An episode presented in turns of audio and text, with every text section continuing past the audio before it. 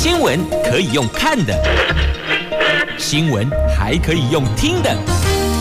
亲切的早安问候，专业的新闻分享，欢迎加入美英主持的 News Online，说新闻给你听。亲爱的朋友，台港后、台港后，大家好，欢迎您再度锁定收听 News Online，我是美英，我是谢美英。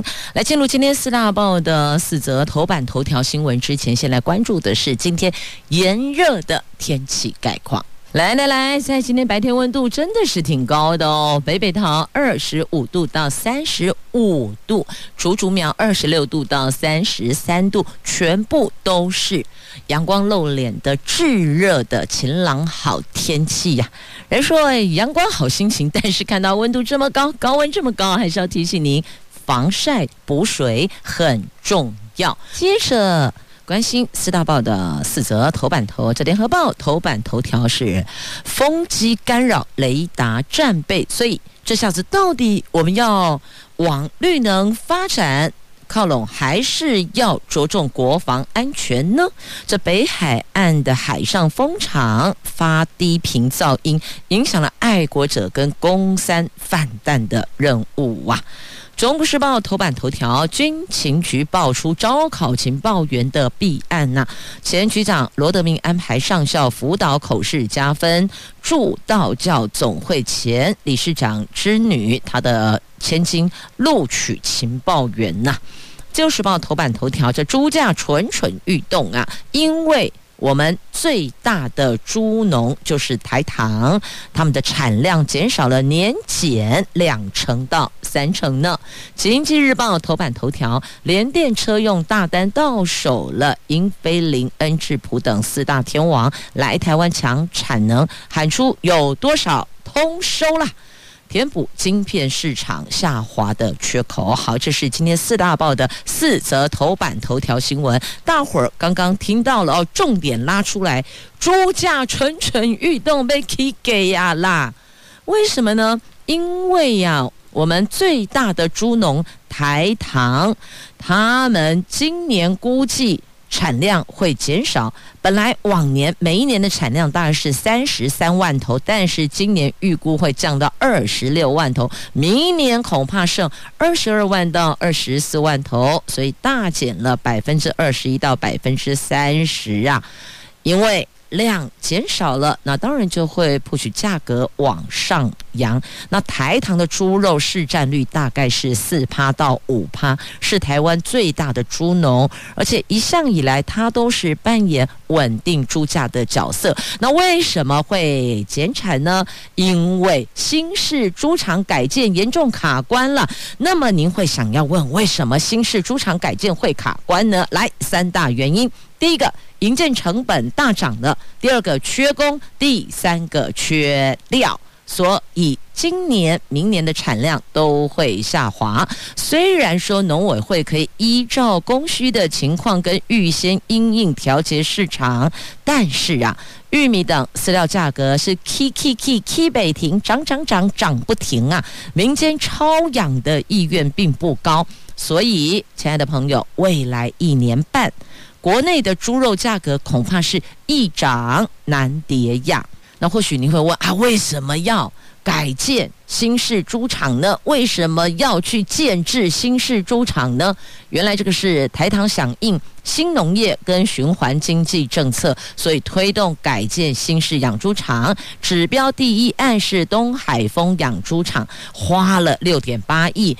耗时四年完成，但后续招标多次流标，重新盘点之后，把十六座降至十三座，而且规划在今年、明年这两年要完成啊。那么今年底原来说是预计有六座可以完工，但是受到了疫情以及乌克兰、俄罗斯战争等变数的影响，所以呢，营建成本大涨。那大涨之后还缺工缺料。六座只有一座可以如期完工，另外七座都是由大同得标。原来预计明年底可以完工，虽然时程上看来是比较宽松的，但是哦，大同投标的时候已经出具声明书，放弃随物价指数调整，所以更难如期完工啊。因此，台糖的主管也坦言，新式养猪场是边拆边盖边养。势必造成产量降低，因为改建进度落后，阵痛期恐怕因此会拉长。原来规划二零二五年全年产量五十万头，这下子得递延差不多一年的时间才会有机会达标，还不是一定达标，是有机会达标。所以为什么要改建呢？因为现在正常每年产量是三十三万头。改建达标之后，可以年产五十万头，所以看到的是后续改建完成的产量，但是这一段阵痛期恐怕得拉长了。那因此，其实我们消费者想问的是哦，假设说这一年半因为改建新式猪猪场的这个进度落后，而造成猪肉价格涨上去了，请问改建完成之后，猪肉价格会不会跌回来呢？不过依据。这么多年来的，不管是水呀、电呐，哪一个区块的成本上涨之后，发现这些民生物价就涨上去了，似乎好像很难再跌回来，对吧？那所以比较想问的是，吼，加盟啦，这几年不哦，更小 kitty 呀。那后续有没有可能再调回来呢？那台糖主管说，国内猪肉供给资讯是透明的，而且农委会有调整机制，台湾猪肉不会像中国、越南一样暴起又暴落，暴落又暴起哦。那台糖减产应该不至于造成国内猪价剧烈的波动，但是因为饲料行情居高不下，民间猪农因为担心养多了就亏多了，等于是多养多亏呀，所以。配合超养的意愿并不高，加上市场预期心理，未来一年半猪肉价格恐怕是易涨难跌呢。好，既然产量减少了，那假设说需求面也跟着有缩减的话，那这样子有没有另外一种抑制的效果呢？所以，那如果假设我们少吃一些猪肉。那这个部分的营养可以从哪些食物上来补充摄取？我想这个部分应该是农委会同时要告诉我们的吧？我们可以调整一下。也许本来每天我举例而已啦，每天吃一斤猪肉，那我们现在假设改成吃三分之二斤猪肉，然后其他的缺口营养来源的缺口，我们从其他的食物上再补回来，可不可以呢？刚好也可以。借这个机会调整一下国人长年以来的一个长久以来的一个饮食习惯，做个调整，或许我们是不是可以从蔬菜水果端可以也补充得到？哦，这部分我不是专家，我是把问题提出来，建议方案提出来，有没有这种可行性啊？来继续送上双喜临门呐、哪双喜呢？来看我们的小戴戴姿颖，还有桌球一哥林云儒。先看小戴戴姿颖丰厚啦，他在印尼赛逆转胜中国新秀呢，把中国选手王芷怡给打了下去。这座冠军也成为了小戴的生日礼物。为什么呢？因为今天是他。二十八岁的生日呢，他是连两场以逆转方式打败了东京奥运金牌中国陈雨菲，还有亚锦赛金牌王芷怡，再度证明实力超群呐、小戴这座冠军进账台币两百四十九万的奖金。也是她生涯第二十四座的超级赛女单冠军，持续堆高史无前例的小戴障碍呀！哇，逆转胜中国新秀。那另外一位林昀儒也是战胜了中国选手呢。在台湾桌球一哥林昀儒十九号在世界桌球职业大联盟挑战塞萨格洛布战男单决赛，他只有花了三十九分钟，连四十分钟都不到。四比零横扫中国新星向鹏，所以啦，本季男单冠军到手了，恭喜恭喜这两位呀！这为国争光，小戴戴子颖，桌球一哥林云儒。那么接着我们再来关心的是联合报的头版头条的新闻，请问您到底我们要继续发展绿能，还是要因为国防安全而做调整呢？这到底发生什么事儿啊？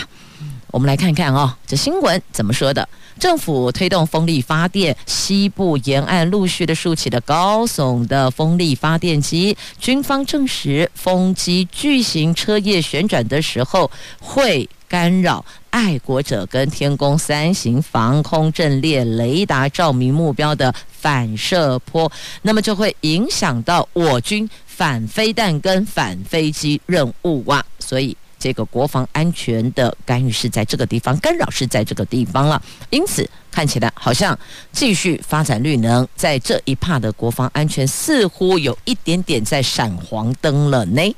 那经济部把新北北海岸近海设为海上风场潜力场址，对。沿岸空军天宫飞弹、海军海风熊二反舰飞弹阵地跟飞弹指管站造成了影响，军方表示会严审相关设施申请设置案。空军过去曾经因为杂讯在内的等等因素，否决了大概六处到八处的风机设置的计划案哦，所以看起来是以不影响国防安全为前提的情况之下去。发展绿能啦。那日本共同社日前报道，日本自卫队发现的风机会干扰探测导弹等自卫队雷达，防卫省因此要求部分项目单位更改计划，其中包括了要求部分日本政府划定的海上风力发电可期区域，就类似像我国的潜力场址啦。更改为误设置，就等于说呢，在潜力场址这一个区块不可以设置了。那政府近年来大力推大力推动了海陆风力发电计划。根据经济部的相关的资讯系统显示，台湾西部沿岸从嘉义以北到新北到基隆等地的沿岸，密布高耸风力发电机。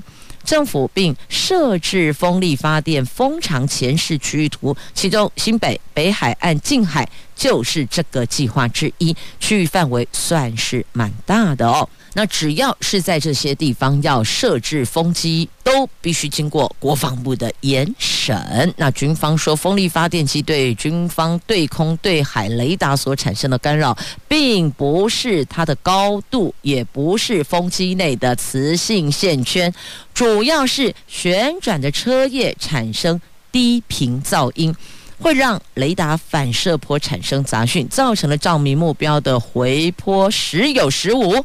不管是对空的反击反弹任务，都会造成干扰。所以有没有什么样的建制可以降低它的低频噪音，亦或者让它的低频噪音消失呢？所以关键在这里，关键在低频噪音，并不是风机内的磁性线圈，也不是高度的因素啊，重点的加啦。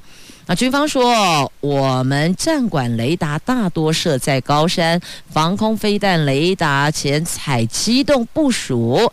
进驻排除被风机干扰的预备阵地。那国军目前可以克服战备遭到风机干扰情况，而风机设置前都必须经过国防部的严格审查，确保它不会影响到战备。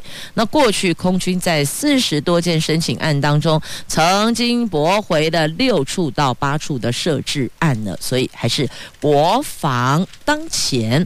因此，绿能发展的建制的位置哦，就要再寻觅，再做一个挑战。但是呢，现在台电也说了，哎，停电太频繁了，太阳能列为战备电力，所以如果否决，那请问有没有替代？地点还是说否决了就消失了？那会不会对未来的供电会吃紧呢？那据知目前国军电力都是来自台电。那为了促进能源多元化，还有自主供应呢，营区评估。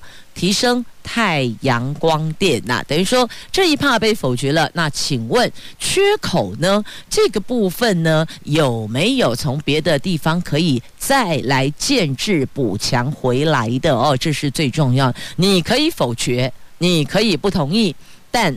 总是要有一个替代方案呐，啊，要不然的后续怎么办呢？所以这个也是需要去伤脑筋的呀。接着我们来关心的是《中国时报》头版头条的新闻：军情局爆出了招考情报员的弊案，而且搞这事儿的还是局长呢，罗德明啊，这根据监察院才出炉的调查报告指出，前军情局的局长罗德明中将，他在民国一百零九年，为了帮助台湾道教总会前理事长的女儿报考当年度志愿役专业预备军官班，在考前指派了两位上校辅导，他考试当天临时提高了他的口试分数。这一场不公平的考试情节让人难以置信啊！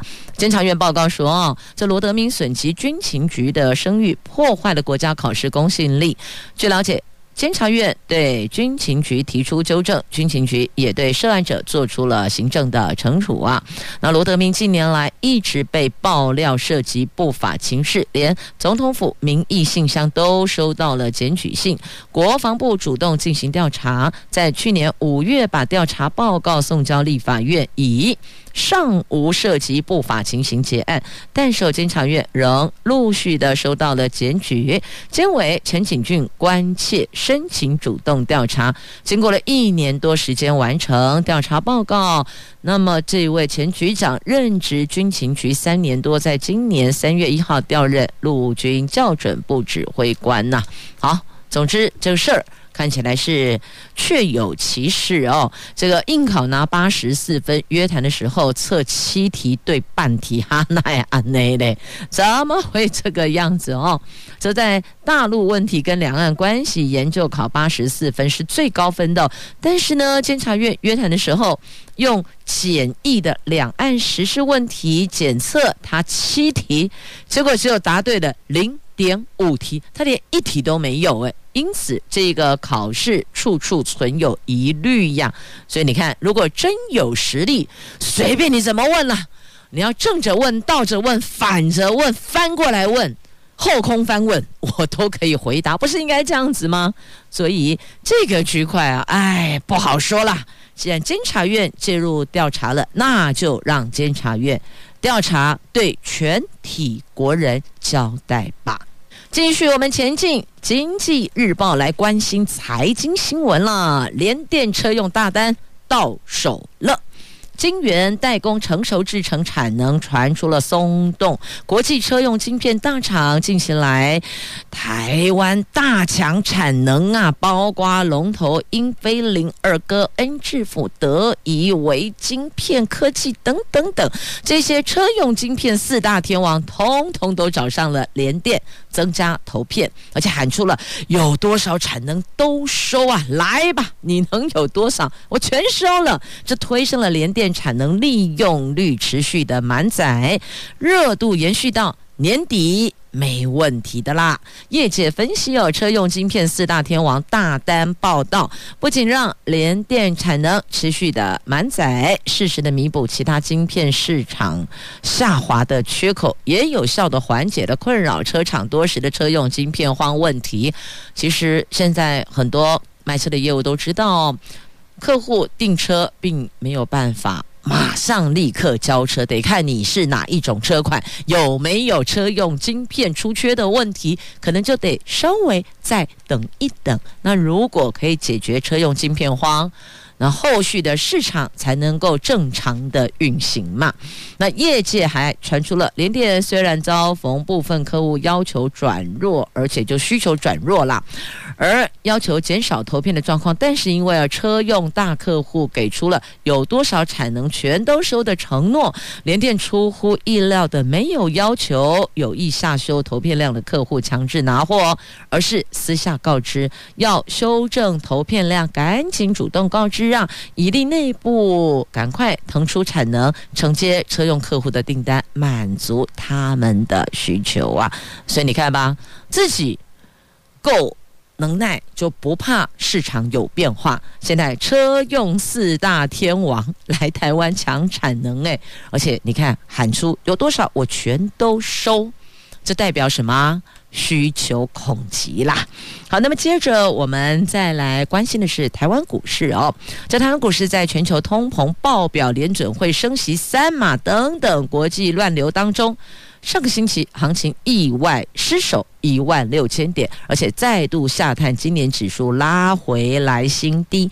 展望后市，随着法人半年报作账行情启动，加上这个礼拜高达四百一十九家上市柜公司将召开股东会，以及近百亿元的现金股息月底前会发放，这个将成为挹注短线台股酝酿跌升反弹的三大助力。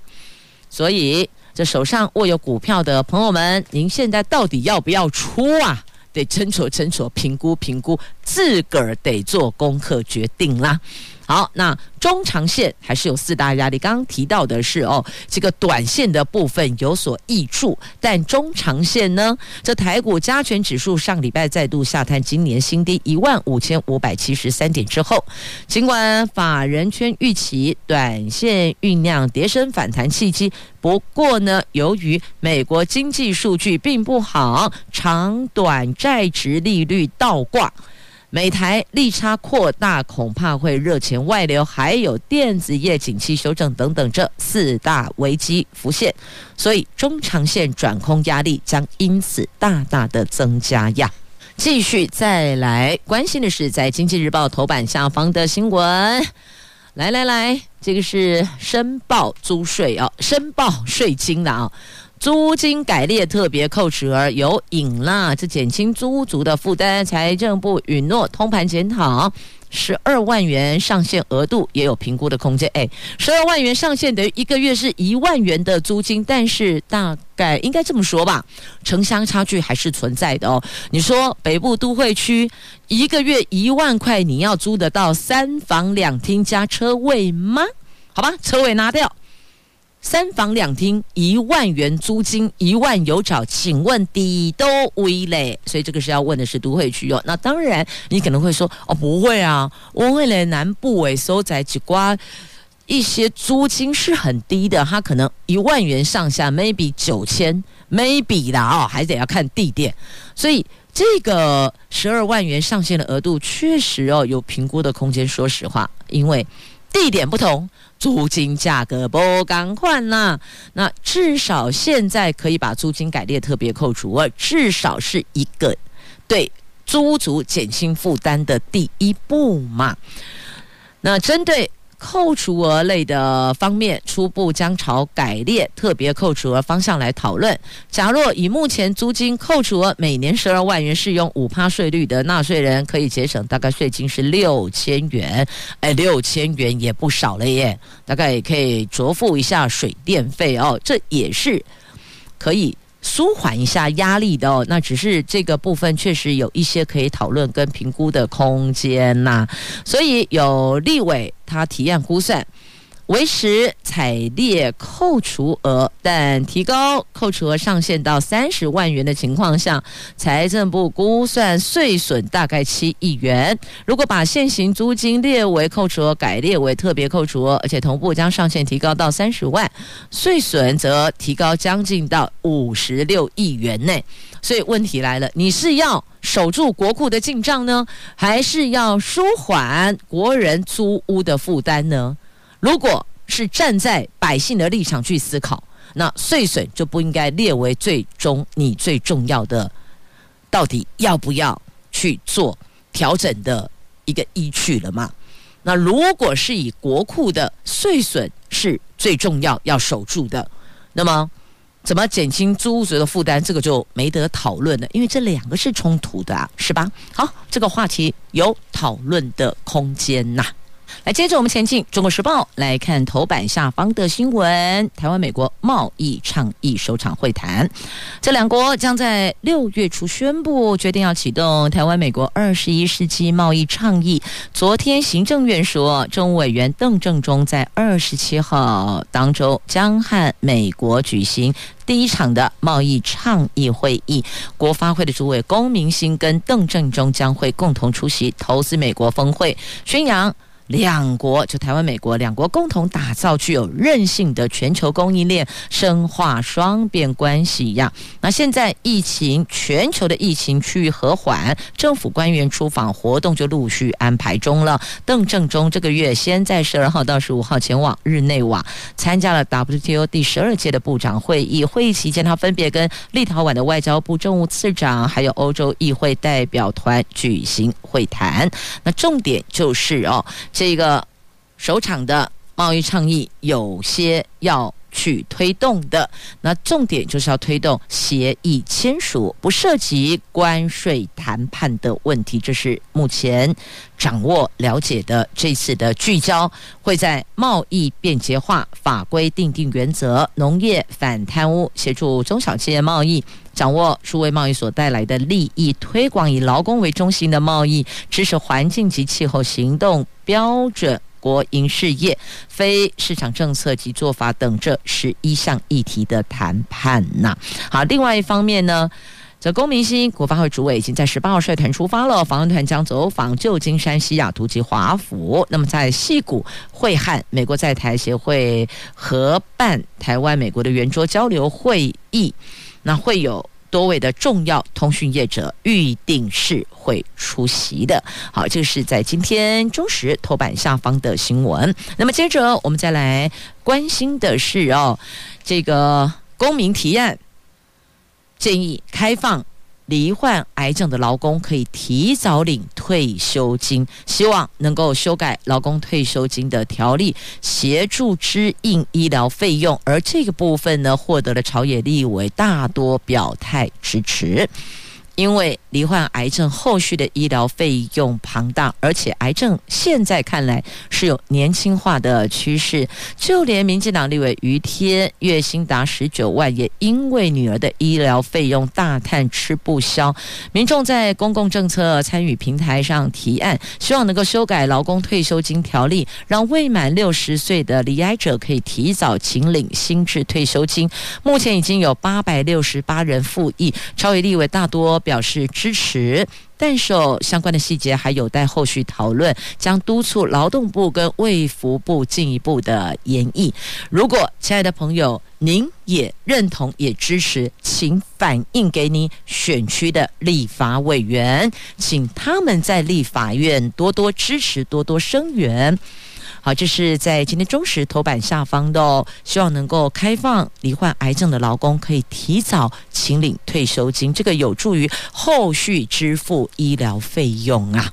再继续来，《经济日报》今天 A two 焦点话题版面的头条，如果您是房贷户，就是房屋还有在贷款的朋友，请注意，请听这里了，央行连。两度升息，有两百万指数房贷旧户，最快在下个月起，房贷利息恐怕冲破百分之一点七，会到百分之一点七三到百分之一点七六左右。新贷户的地板价将从百分之一点五六攀升到百分之一点六八五。房仲业者直言，依央行这种升息的速度，最快年底之前。房贷利息将上看百分之二，就到两趴了。这个两趴等于就是追上了十四年前，也就是二零零八年金融海啸前的水准。国人买房抗通膨的效果，恐怕因此会降低呢。这各银行的房贷指标利率大多是以六大或七大行库一年期的定储机动或是固定利率平均值计算。各行库最新的存款排告利率在二十号生效，连带牵动了各银行的房贷指标利率的涨幅。尤其这一次，各行库一年期的定储固定利率调幅。大多远远高于机动利率的条幅。换句话说呢，各银行的房贷指标利率如果定住固定利率做指标加码者，房贷户的付息压力就会比较高哦。那四月份的新贷户数是这八个月来的新低，所以显然这过去一直以来的买房抗通膨这个部分会因为效果降低，因此有些本来想这么规划的朋友哦，反而会多了一些考虑跟犹豫的空间呢。好，这个是在今天的《经济日报》的。A two 话题版面的头条，如果您是房贷户的朋友们，不妨可以了解一下，心里也有个底，做个准备。那怎么样在收入跟支出部分做一个调节啦？来继续前进，自由时报来关心哦，这是确诊一年多，国内首份抗体追踪。看出了有三成保护力是最佳的，就是你剩三成保护力是最好的哦。这国内第一份的肺炎确诊者免疫反应研究出炉，卫福部疾管署委托了阳明交通大学进行研究的，追踪了两百六十名确诊者之后，发现康复之后一年多，也就是五百天以后，保有。比较好保护力抗体者只剩下三成，如果染疫病况越严重的感染后有打疫苗的抗体会更高，所以结论就是建议确诊后仍然要接种疫苗。的确有民众在反映说，我是不是确诊我就免疫了，我就不用再接种疫苗了？那这么一份的第一第一份抗体追踪的报告哦，答案就是告诉你。确诊之后还是要打疫苗，并不是确诊就完全免疫，并不是哦。那早期感染人数少，去年五月起才出现比较多的个案，因此研究对象感染及抽血期间，还有原本收治医院有没有存留检体，参与者是否持续协助研究等因素，都会影响到检体的数量啊。那国际。公认综合抗体大于四十五为比较佳的一个保护力，就是每毫升哦，就是每毫升四十五点九七呀，是最佳比较佳的保护力，不是最佳哦，是比较好的保护力。结果发现康复者在五百天之后，大概只有三成仍保有比较好的保护力，因此结论建议确诊后还是要施打。疫苗，那当时那个时候哈，去年之前呢，疫苗开打不久，研究对象主要打一剂，也没有比较不同的厂牌。那这个部分在下一步可以再继续的探讨哦，等于下一份。下一次的研究上可以把它纳入来探讨。那现在得到的结论是这样啊。好，那么接着同样在《自由时报》头版版面的少子化冲击的新闻来看一下哦。国小生估计。七年之后会减少二十万人，会跌破百万人呐、这是教育部最近出版学生数预测报告，推估到一百二十六学年的各教育阶段的学生人数，届时国小生将从今年一百一十九万跌到八十六万七千人，而且还预估一百一十八学年度学生数会跌破百万人呢。你看，一路一直往下跌，跌跌跌，跌不休啊，跌到七年后。人数减二十万人内，那教育部说呢，这项统计除了参考每年出生人口数之外，也从跨国流动、中辍生、休学生、退学生乃至延后毕业等因素，推估学生数逐年减少原因，生效效应虽然稍稍影响当年的起伏，譬如说龙年特别爱生，虎年就想说啊，缓一缓，hold 一下吧。这鼠牛虎兔龙蛇马羊虎年吼一下哦，这是兔年龙年再来吧，是啊，但这个部分影响还是有限啦，仍然因为不敌大环境少子女化的趋势，导致学生人数逐年下降啊。环境影响确实会让父母亲在对于生养子女数的部分会多所顾虑哦，会考虑的比较多一些些。所以啦，如果有更好的一个这个对于幼童的设伏照顾，或是其他的就是不管你家境如何，就完全不理排富与否的统一的政策下去，有没有可能这样可以刺激父母亲？年轻的父母亲愿意生养子女呢？就是另外一个讨论的话题了。好，那么接着再前进，《联合报》头版下方的新闻来看一下课纲的话题呀。这课纲三年遭遇三大困境，哪三大？配套不足、负担过重、考招混乱呐。这一份国高中的民调有两成失去了信心哦。这一零八课纲上路将满三年，联合报针对了全台湾七成以上九百六十六所的国中高中民调，发现有八成三的国中、九成二的高中实施课纲遭遇困难或是挑战。学生、老师的负担过重，配套不足，考招混乱，让现场压力倍增啊！那么对课纲产生了反感，有两成四国中、两成二高中表示对课纲顺利推动是没有信心的。分别比前两年，二零二零年首次民调上升了百分之八，或是上升了百分之一乘一，就等于说呢，这国中的区块没信心上升百分之八，高中区块没信心上升了百分之十一，因此浮现了一个警讯，教改警讯。看看一零八课纲就十二年国教课程纲要哦，是台湾二十年来最大规模的教改。那联合报从二零二零年起连续三年进行民调，二零二零年课纲上路满一年的时候，全台湾的国高中填写问卷，今年回复更热烈了。教师在开放式意见总计写下了两千两百五十九则的课纲心声，哎，那是一则一则的新生，新生就不是。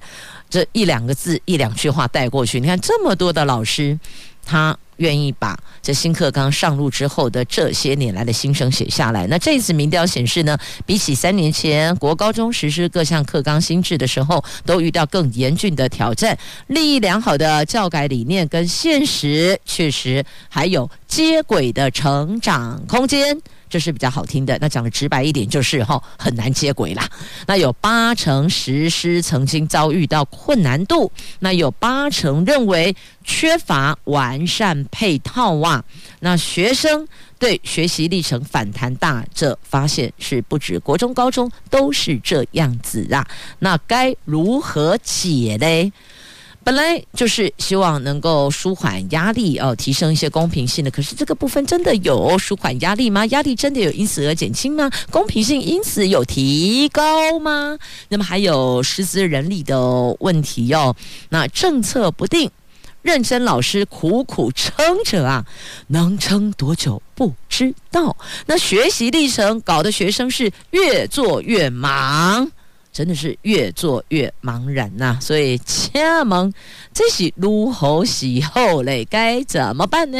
这个教改接下来该怎么检讨改善呢？不常听到滚动式检讨、滚动式改善吗？那这个部分到底滚到哪里去了呢？接着我们来看一下这个一次性饮料杯呀。这珍珠奶茶等手摇饮盛行全台湾，那便利商店有发展咖啡等现冲泡饮品，因为大多是喝完就丢的一次性材质，所以造成了垃圾爆量啊。根据环保署在二零一零年曾经调查，全台湾一年大概是用十五亿个饮料杯，这个数字已经让人超惊吓，就没有想到今年出炉的相隔十年的。在调查发现，二零二零年耗将近四十亿个一次性饮料杯耶，这重达四点七万公吨，十年来用量是翻倍暴增，假恐怖啊！那所以环保署修法推自备杯子。摊贩早餐店则还没纳管呢。那你知道吗？这一年用将近四十亿个一次性饮料杯，相当于一百一十八万座的一零一大楼诶！而且这材质过半大都是塑胶的，对环境真的是超伤的。因此，希望环保署在修法推这个自带饮料杯的部分，能够更确实更落实。还有摊贩跟早餐店还没有纳管，那这个部分该如何解？如何宣导？如何配合呢？这手摇饮料常年蓬勃发展，一周许多新的品牌成立，超商也积极的开拓咖啡等饮料业务，确实是导致一次性饮料杯用量增长。但近年使用自备饮料杯的消费者也变多了，希望透过政策引导，逐步的减量改善呢、啊。其实这个有点像当时以前呢，勾扎喜尊宣导用垃圾袋的概念是一样的。以前的欧北偏欧宝，垃圾桶拿出去就直接倒掉了。然后呢，开始就宣导大家垃圾袋，然后接下来呢，就是清洁车定点定时收垃圾，有没有？每一个时间啊，什么时间点车子到哪里，大家把垃圾拿出来丢。以前不是也是被骂到翻天吗？因为国人都习惯了，你就是那个垃圾车、子母车，或是哪个地方是垃圾堆置点，我们就方便随时要丢就丢。可是那的确造成环境脏乱，而且以前我们的住宅大楼并没有那么密集，现在其实差不多都满了。你说要丢到哪里去呢？丢到哪儿，谁都有意见。是啊。就像我们不反对垃圾焚化炉，我们认同也赞成，但是反对的是不要设在我家门口，赶快的艺术嘛。所以当年在推动这些政策的时候，的的确确过程也辛苦，但也都达成啦。当大家养成习惯之后，不就 OK 了吗？所以有民众反映啊，说，哎，其实哦，有时候出去哦，我也不是说一定哦，非得要买饮料喝，但有时候刚好就是很口渴，或是因为其他种种因素，可是我身上没有杯子啊，怎么办嘞？所以啦，之前不是有那个类似爱心杯的概念，你付押金，事后你再拿回去返还，那么。押金就退还给你吗？有曾经有这样的一个，其实这利益蛮良好。另外一个，我只是想到，那有没有可能有一些折叠杯？就说我平常可以把它丢在包包里，我要使用的时候把它展开扣住，这个杯子就滴水不漏，我就可以使用它。等于说是呢，方便随身携带。因为谁没事拎着个空杯子满街跑，比较不会嘛。那现在国人习惯。自己会带那个保温杯啊，保温杯也可以来装这些饮品啊。那有的人或许也不是习惯带保温杯，因为保温杯嘛是一家这大家立马还提出诶，嘛是就麻烦，茉莉都要放在包包来对对不？所以美英才想说，有没有那种折叠式的饮料杯？那么扣住、展开、扣住，滴水不漏，不会漏水就好啦。那方便收纳，有没有这个？研究发展的可能性呢？好，接着要提醒您啊，打工要当心啊，尤其是哦，踏出国门要小心。有诱骗到柬埔寨打工的结果，到那儿他要你做一些非法的诈骗工作，你如果不从，动辄毒打，甚至威胁恐吓灭口，假恐怖呢？这个求职陷阱，拜托国人要。多留意呀！他们有什么假冒科技公司，月薪九万？你一听到九万，你半夜半没啊包红啊宽宽的东西没起呀丢不？但实际上他是从事诈骗，你愿意要去做违法的工作吗？去诈骗他人的钱财吗？相信一定是不愿意的。但当你到了那个地方去，喊天不应，叫地不灵，又找不到爹娘亲友，你怎么办？还被威胁要灭口，你也只好。可能就顺应歹徒这些诈骗集团的要求了。